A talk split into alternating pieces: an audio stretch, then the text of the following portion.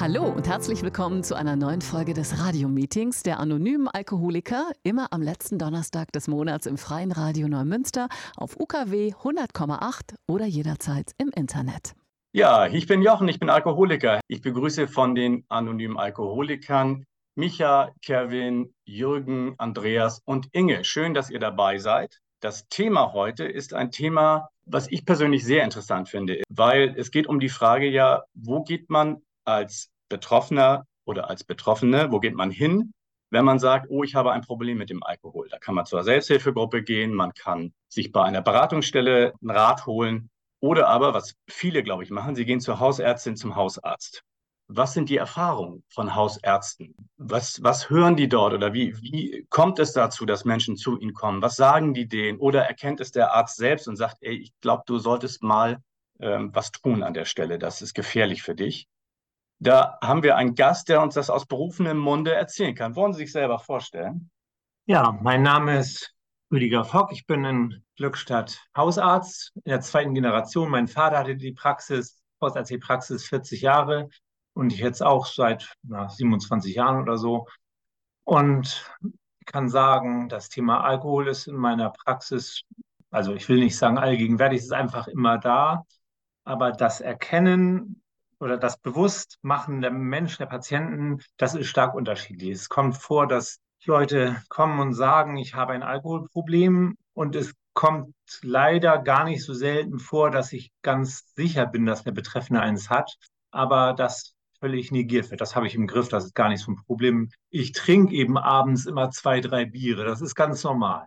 Und wenn es so ist, also dass der Betreffende keinen Leidensdruck hat, dass er nicht den Eindruck hat, er läuft schief, dann kann ich einpacken, dann habe ich gar keine Chance.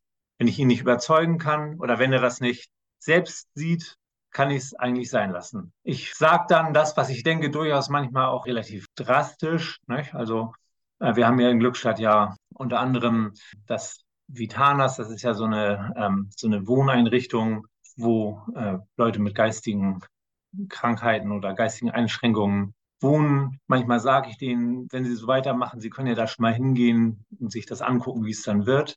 Ich kann sagen, das wird als schrulliger Satz eingestuft. Ernst nimmt das in der Regel keiner. Ja, das ist ja so ein psychiatrisches Zentrum hier in Glückstadt, wo auch sehr viele Alkoholikerinnen und Alkoholiker untergebracht sind. Ja, danke schon mal soweit. Dr. Rüdiger Fock heute dabei für uns im, und stellt sich den Fragen der anonymen Alkoholiker. Ich habe mich gefragt, sind das eigentlich vor allem Frauen oder Männer oder ist es ausgewogen? Ich habe natürlich keine Statistik zur Hand. Wenn ich denn meinem Gefühl folgen würde, dann wären die Männer leicht überwiegend, aber das kann täuschen. Mhm. Wenn Sie die ansprechen, das machen Sie, wenn ich das richtig verstanden habe, ja, durchaus. Kommt durchaus vor. Also der klassische Augenblick ist ja, wir machen eine Blutkontrolle und ich sehe erhöhte Leberwerte. Ähm, bespreche ich dann mit denen, woher kann das kommen? Ich sage ja immer, der Feind der Leber fängt eigentlich immer mit A an, Arzt, Apotheker, Alkohol. Und wenn ich dann ein gutes Gewissen habe und der Betreffende nicht selbst Medikamente kauft, dann muss das Thema Alkohol ja besprochen werden das ist so ein Punkt, wo manchmal Leute sagen, naja, okay, ich trinke eigentlich jeden Abend mal ein Bier oder auch mal zwei. Und ähm, es ist schon mal vorgekommen, dass ich dann dem Betreffenden gesagt habe, wenn du glaubst, du hast damit kein Problem, lass es doch einfach mal weg und guck mal, was passiert. Und dann sehen wir uns in zwei Wochen. Und er kam zurück und sagte, du Nöllchen, das hätte ich nicht gedacht. Aber es ist in der Regel so, dass das nicht angenommen wird und dass sie sagen, das ist das ja. Äh, vielen Dank. Das, das, kennen wir Alkoholikerinnen und Alkoholiker ja sehr gut, dass man erstmal sagt, nein, nein, nein, ich doch, ich habe alles im Griff. Und das leben sie dann ein bisschen anders äh, aus. Ich habe erste Wortmeldung gesehen. Äh, Micha, bitte erstmal. Jo, ich bin Michael, Alkoholiker. Ja, ein Alkoholiker ist ja auch ein guter Schauspieler dann. Ne? Wollte alles sein, aber bestimmt kein Alkoholiker. Also meine Erfahrung ist mit meinem Hausarzt, dass der das nicht gemerkt hat. Ich bin also erst zu meinem Hausarzt hingegangen, als ich wirklich am Ende war, als ich wirklich nicht mehr konnte und meinen Tiefpunkt hatte und meine Kapitulation gemacht habe. Da bin ich zu meinem Hausarzt gegangen und habe gesagt, ich brauche eine Überweisung in die Psychiatrie dann. Ich meine, das ist mal eine Frage da. Wie, wir haben das ja schon halb beantwortet, dass jeder Alkoholiker erstmal seinen Tiefpunkt erleben muss, bevor er überhaupt in die Lage kommt, sich helfen zu lassen. Dann, ne? Aber manchmal ist, glaube ich, auch eine, eine deutliche Ansage ziemlich hilfreich dann. Ne? Ja, also deutliche Ansage. Ich sage, also ich neige dazu ja immer mindestens deswegen, weil ich dann sagen kann, mir selber, ganz sicher kann er das nicht falsch verstanden haben. Also ich sage das immer sehr gerade raus, was ich denn davon halte. Nun ist das so ähm, mit dem vorher bemerken. Also auf der einen Seite ist es ja so, dass man manchmal eine Idee hat, hier könnte Alkohol eine Rolle spielen.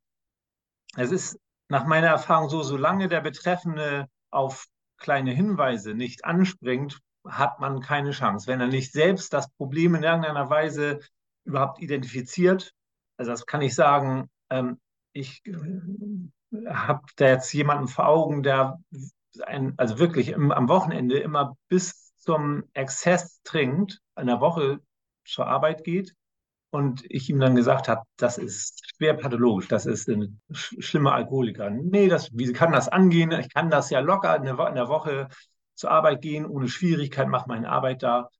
Unglaublich, was ignoriert wird. Und das ist aber, das ist eine urmenschliche Eigenschaft. Wir sind für uns selbst blind und sehen uns nicht. Ja, das ist so, wirklich. Also das ist, kann ich gar nicht in Worte fassen, was ich da schon gesehen habe, wie schlimm jemand runterkommt. Sie äh, sagten ja, man muss erst so seinen Tiefpunkt durchlaufen. Der ist manchmal wirklich bemerkenswert tief. Also keine Arbeit mehr, kein soziales Umfeld mehr, praktisch unversorgt zu Hause.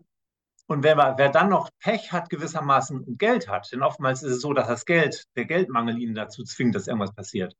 Wenn er Pech hat und hat Geld und sagt dann, habe ich eben kein, keine Arbeit mehr, da, das Haus gehört mir, ich komme klar, muss, ich muss meine Post nicht aufmachen, dann brauchen Sie wirklich Glück, dass der dann den, den Weg schafft. Denn in der Regel ist es ja so, dass irgendein Umstand den Betreffenden zwingt, was zu ändern. Gar nicht so selten der Partner oder die Partnerin, die sagt, so jetzt ist aber Schluss, klappt manchmal, kann ich sagen. Nicht, leider nicht immer. Okay, vielen Dank schon mal. Ich weiß ja, wie ich in das Hilfesystem reingekommen bin, wie ist das aus Ihrer Sicht, der, wie ist da ein gutes Vorgehen? Es ist jemand, kommt zu Ihnen und sagt, ja, ich habe da ein Problem, ich brauche Hilfe. Was machen Sie dann? Also als erstes scheint mir sehr wichtig, dass man dem Betreffenden deutlich macht, dass das ein Problem ist, bei dem es um Leben und Tod geht, um alles. Das heißt also, es muss angegangen werden mit allen Hilfsmöglichkeiten, die es gibt. Wenn ich dann sehe, dass jemand ähm, vermutlich, wenn er jetzt keinen Alkoholtränkeentzug hat, dann, äh, also als erstes würde ich ihn ja entgiften wollen. Gerne heißt es dann, nein, das geht nicht, meine Primeln stehen gerade so gut und wenn die keiner gießt, dann, dann äh, gehen die ein. Ja, dann sage ich, da hast du wohl was Wichtiges nicht verstanden, denn es geht hier um absolut alles. Und das scheint mir das Erste deutlich zu machen, dass der Betreffende sieht, was das Problem ist bisher ging es ja so recht und schlecht so weiter und irgendwie kam man durchs Leben. Man sieht, dass das soziale Umfeld zerfällt und irgendwas ist dann in der Regel, weswegen die kommen, was jetzt anders war, was irgendwas passiert ist. Der Chef hat das gemerkt und hat gesagt, geh mal hin, sonst brauchst du nicht wiederzukommen, irgendwas. Und so die grobe Richtung ist ja körperlicher Entzug und dann äh, qualifizierte Suchtbehandlung, die ja durchaus mal lange dauern kann. Ne? Man schickt manchmal die Leute ja drei Monate weg oder was. Ne? Und dazu müssen die bereit sein, und müssen auch sehen, dass das wirklich essentiell wichtig ist, dass man das nicht eben so mit, ich reiß mich zusammen, es geht schon irgendwie hinkriegt. Äh, Wortmeldung von Jürgen, bitteschön. Ja, moin. Ich bin Jürgen und ich bin Alkoholiker. Ich bin heute trocken und das ist für mich keine Selbstverständlichkeit. Ich möchte mich zunächst mal bei all dem medizinischen Personal entschuldigen, die ich über Jahre belogen habe und die auf meine schauspielerischen Leistungen reingefallen sind oder reinfallen wollten. Da gab es nämlich durchaus unterschiedliche Ärzte. Der erste war mein Hausarzt, der mich von Kindesbeinen aufkannte, äh, aufkannte und den ich äh, gefragt habe, was ich denn gegen meine fürchterlichen Zustände machen sollte. Und er hat mich nur kurz angeguckt und hat gesagt, Jürgen, sauf nicht so viel.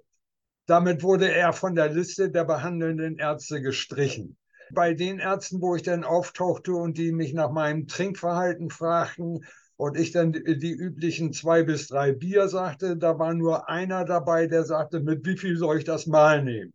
Und ansonsten glaubten die das alle und die wurden dann auch von meiner äh, Liste gestrichen. Äh, auf der Liste blieben weiterhin die, die mir Tabor, Triptizol, Valium und ähnliches verschrieben haben. Die taten wenigstens etwas. Ich habe aber diese ganzen Medikamente nicht genommen, weil sie den Kick und die Erleichterung, die mir Alkohol brachten, nicht bringen konnten. Und äh, ab und zu kam, kam dann einer und hat mir noch eine Rollkur verschrieben äh, gegen die äh, Gastritis. Und da habe ich immer gedacht, na ja, also äh, nützt zwar nichts, aber äh, schadet vielleicht auch nichts, mach mal. Diesen Ärzten habe ich nie erzählt, was wirklich mit mir los war. Und wenn ich äh, Gesichter gesehen habe, Stimmen gehört habe, unter Verfolgungswahn gelitten habe, dann habe ich das diesen Ärzten nie erzählt. Wie sollten die erkennen, was mit mir eigentlich los ist? Deswegen ganz große Entschuldigung an alle diese Ärzte, die gar keine Chance hatten, mir zu helfen. Schönen Dank fürs Zuhören. Danke, Jürgen. Vielleicht kann ich dazu was sagen. Also ich, mich freut ja sehr, dass der Hausarzt gesagt hat, wie er das sieht, gerade raus. Ne? Und man kann dann ja was damit anfangen oder nicht. Und wenn es denn so ist, dass der Betreffende das nicht hören will, dann hat meine Zunft einfach keine Chance. Aber ich bin der Meinung, ähm, wir sollten uns, wenn es geht, so ausdrücken, dass wir nicht missverstanden werden können. Das hat ja der betreffende Kollege auch richtigerweise so gemacht. Es zeigt aber auch, die Kunst des Hausarztes ist es auch, immer ein Gleichgewicht zu haben. Auf der einen Seite, das Band soll nicht abreißen. Wenn ich also irgendetwas tue, was macht, dass der Betreffende weggeht, also dann kann ich ihn ja nicht weiter behandeln. Das ist sozusagen mein Behandlungsansatz, also mein persönlicher ist dann ja verloren. Das ist schwierig. Ne? Also ich gestehe, dass ich, ähm, was das Thema Alkohol betrifft, bin ich immer fürs drastische Wort.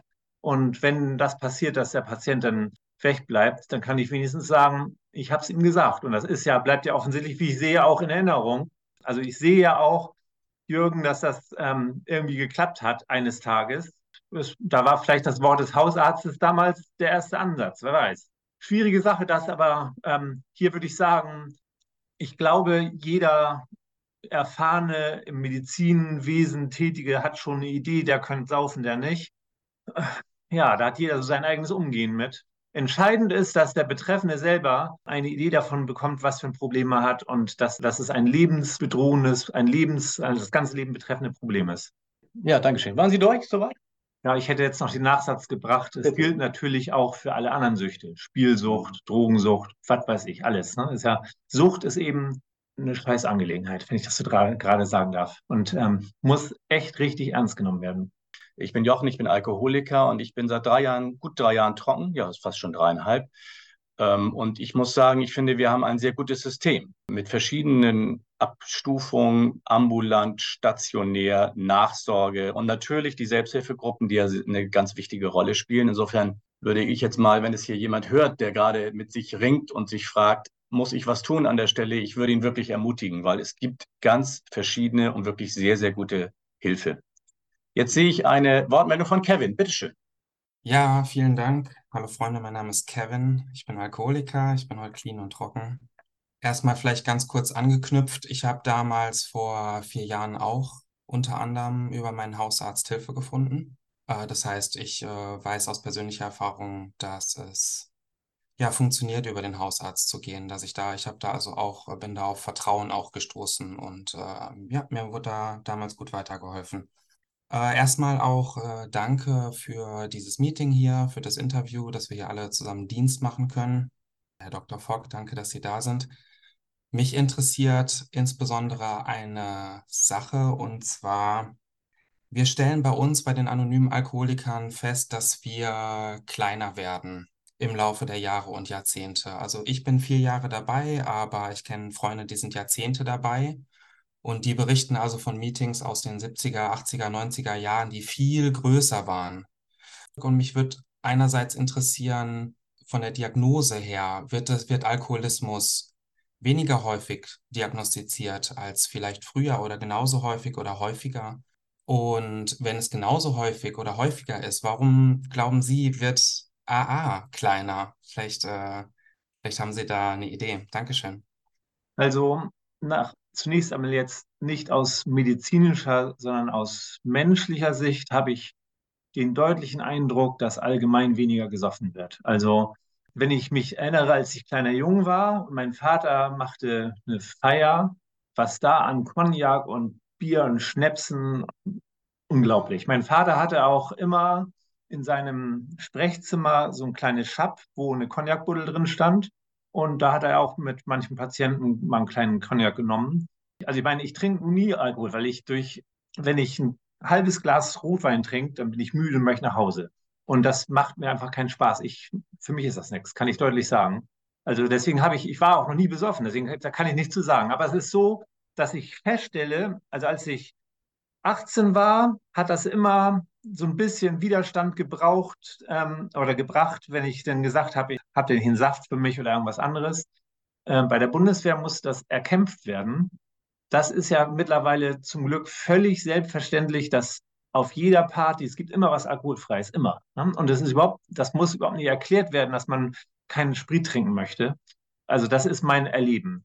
Ich hoffe natürlich, dass das der Grund ist, dass ähm, vielleicht die anonymen Alkoholiker we weniger werden. Aber das, ähm, ich, ich, das ist wahrscheinlich eine Illusion, wenn man denkt, es würde weniger besoffen, äh, gesoffen, wenn man denn auf Partys das nicht mehr so sieht. Ne? Also ich gestehe, ob die Diagnose seltener ist, naja, also jeden Tag gehen einige Alkoholiker bei mir ein und aus, die dann trocken sind oder wo das dann manchmal ja auch so vor sich hinköchelt. Das gibt es ja auch, dass das über Jahrzehnte lang völlig unauffällig. Ich erinnere mich da an eine Dame, die äh, immer, wenn der Mann nicht zu Hause war, hat sie Cognac getrunken oder irgendwie so Eckes Edelkirsch oder sowas. Sie sagt, mein Mann hat mich noch nie besoffen gesehen, das hat kein Schwein gemerkt. Und aber das ist, das war schwer pathologisches Trinkverhalten das ging über Jahrzehnte gut. Unglaublich, aber sowas, auch sowas gibt es.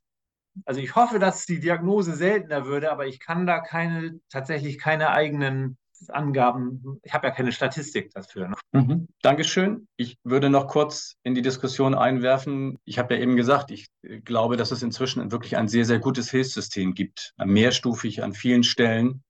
Ähm, vielleicht ist auch das ein Grund. So lange ist Alkoholismus ja auch noch nicht als Krankheit anerkannt äh, und kann äh, über die Krankenkasse abgerechnet werden und über die Rentenversicherung dann die Reha. Und das andere ist ja auch, es gab ja auch oftmals dieses Angebot gar nicht. Ne? Wir haben ja inzwischen ein wirklich, ein echt, ein gutes System. Das heißt, früher musste man zur Selbsthilfegruppe gehen. Heute kann man oder sollte man zur Selbsthilfegruppe ja. gehen, würde ich sagen. Das ist durchaus denkbar. Also ich würde ähm, auch sagen, dass das System ist schon gut. Es gibt eine Menge Möglichkeiten. Wir haben ja das große Glück, dass wir hier in Glückstadt sogar so eine Tagesklinik haben, die sich mit so etwas beschäftigt. Und ich glaube, die machen einen guten, guten Job da, glaube ich. Also insofern, es gibt einiges und es ist richtig. Ähm, früher gab es nicht viel. Früher gab es, ich erinnere mich, als ich anfing, gab es noch so Konzepte, die glücklicherweise heutzutage als, als Kunstfehler gelten, dass man den Betreffenden irgendwelche so Distranorin mitgab, damit sie keinen ähm, Entzug kriegt. Also ein Psychopharmakon, ne? Ja, genau. Das ist so ein beruhigendes Psychopharmakon weil das gefährlich ist, wenn man obendrein noch trinkt, ist das, gilt das mittlerweile als Kunstfehler, ein. Das ist ja so ein Entzugskonzept, was heutzutage im Krankenhaus gemacht wird, aber eben unter handfester Kontrolle. Das gehört ins Krankenhaus sowas. Also das ist schon gut, was es jetzt gibt. Und das muss eben aber auch genutzt werden. Und das ist aber für den Patienten immer einschneidend, denn der ist ja dann krankgeschrieben, vielleicht vier Monate oder so oder sowas. Ne? Was macht, dass er das diversen Personen auch erklären muss, wieso das so ist? Muss vielleicht wenn er denn sozusagen nach steht, ins sogenannte Trockendock geht, ne? also das ist ja die Entzugsklinik da, das hören die ja nicht so gerne, dass man das so nennt, aber so heißt es da in der Gegend, für drei Monate oder was, dann, ja, irgendwer muss sich um das andere kümmern. Ist alles völlig egal, denn es geht um alles, ums Leben. Ne? Ja, danke schön. Ähm, Inge hat sich zu Wort gemeldet. Bitte schön.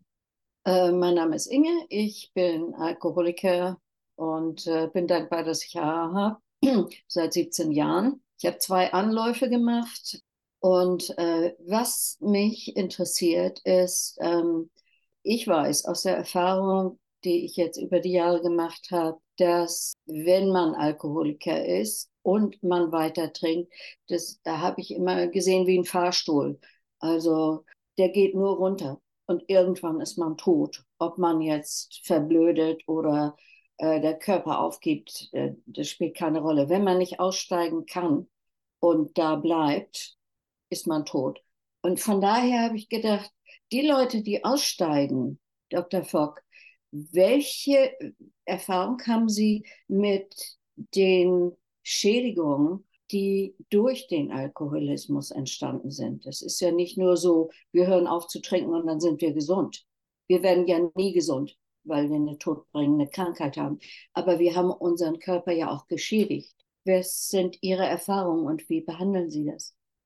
Also, ähm, ich spreche jetzt mal nur von den körperlichen Symptomatiken, denn die, äh, das psychische Problem, dafür haben wir äh, die zum Beispiel anonyme Alkoholiker, das ist ja auch ein lebenslanges Problem. Aber was körperliche betrifft, das erste, woran jeder denkt, ist die Leber. Die Leber ist ja durch jahrtausende langes Saufen der Menschheit so in ihre Aufgabe gewachsen. Also es kann ja ein schmächtiges Mädchen kann locker einen Elefanten unter den Tisch saufen, weil praktisch die Elefanten den Alkohol nicht so gut verarbeiten können oder die Tiere nicht so wie, wie die Menschen.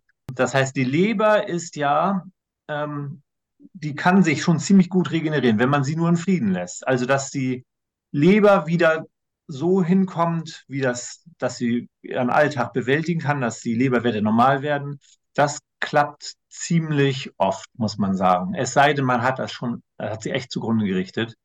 Es gibt aber ja diverse andere Sachen. Also im Kopf, der Kopf wird nicht besser. Was dahin ist, bleibt hin, das ist klar. Ähm, dann sind die Nerven, also ich weiß jetzt nicht, ob jemand der Zuhörenden vielleicht auch so Nervenprobleme hat, Kribbeln in den Füßen oder Taubheit in den Füßen oder so etwas.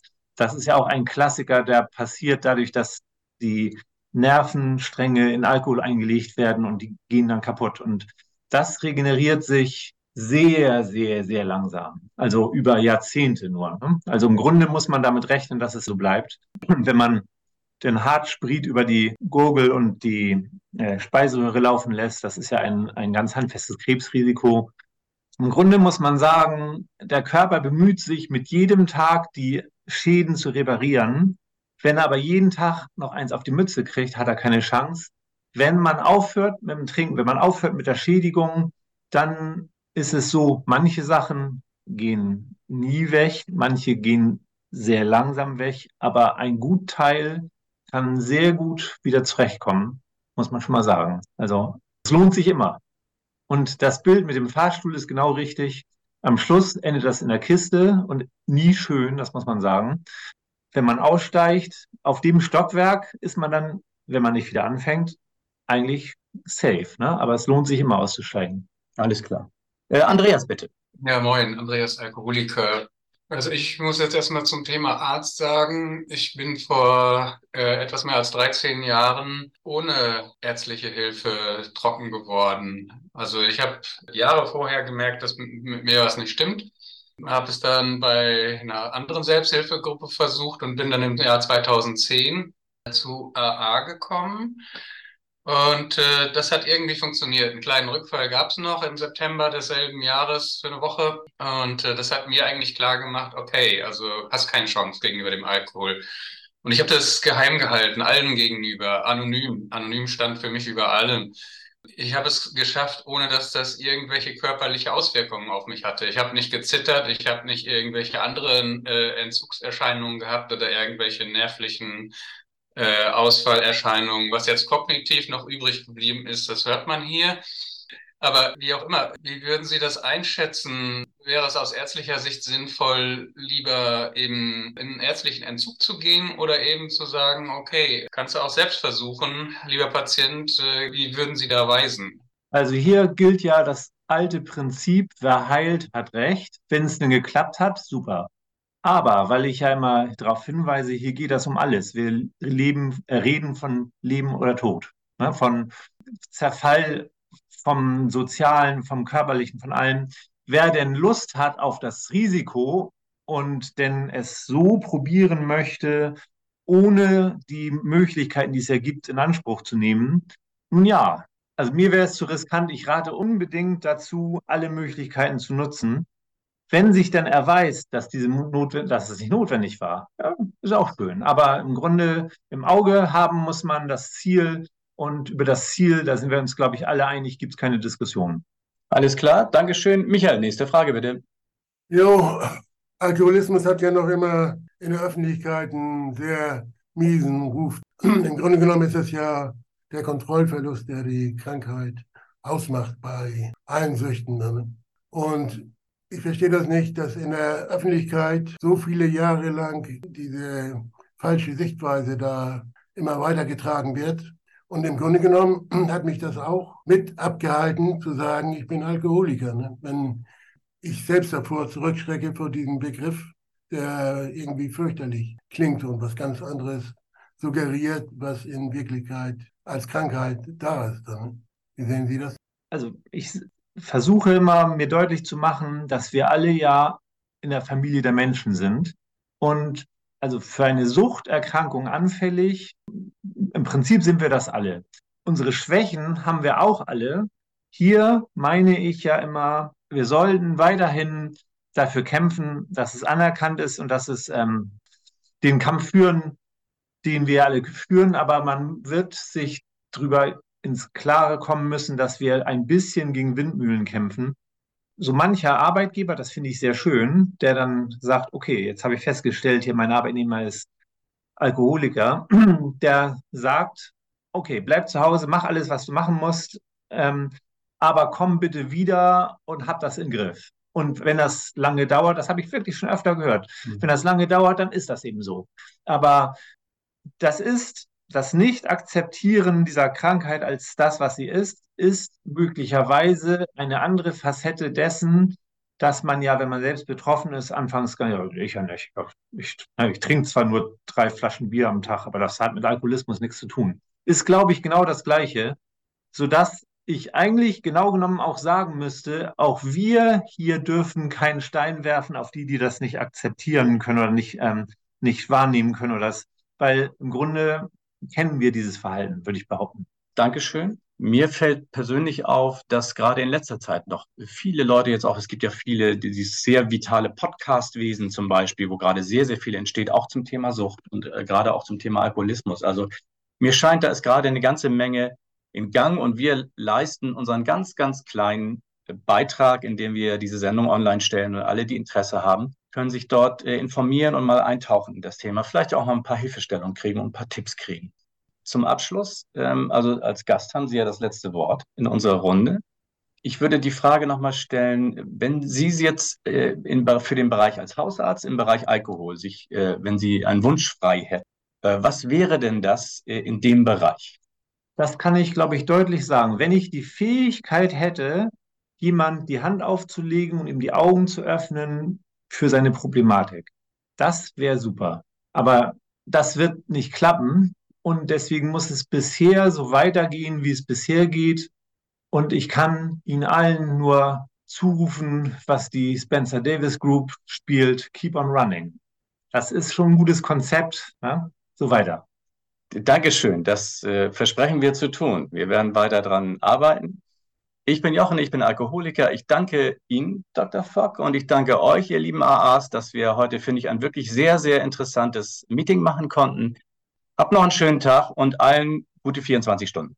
Das war das Radiomeeting der anonymen Alkoholiker im Freien Radio Neumünster unter 100,8 und im Internet unter freisradio-nms.de.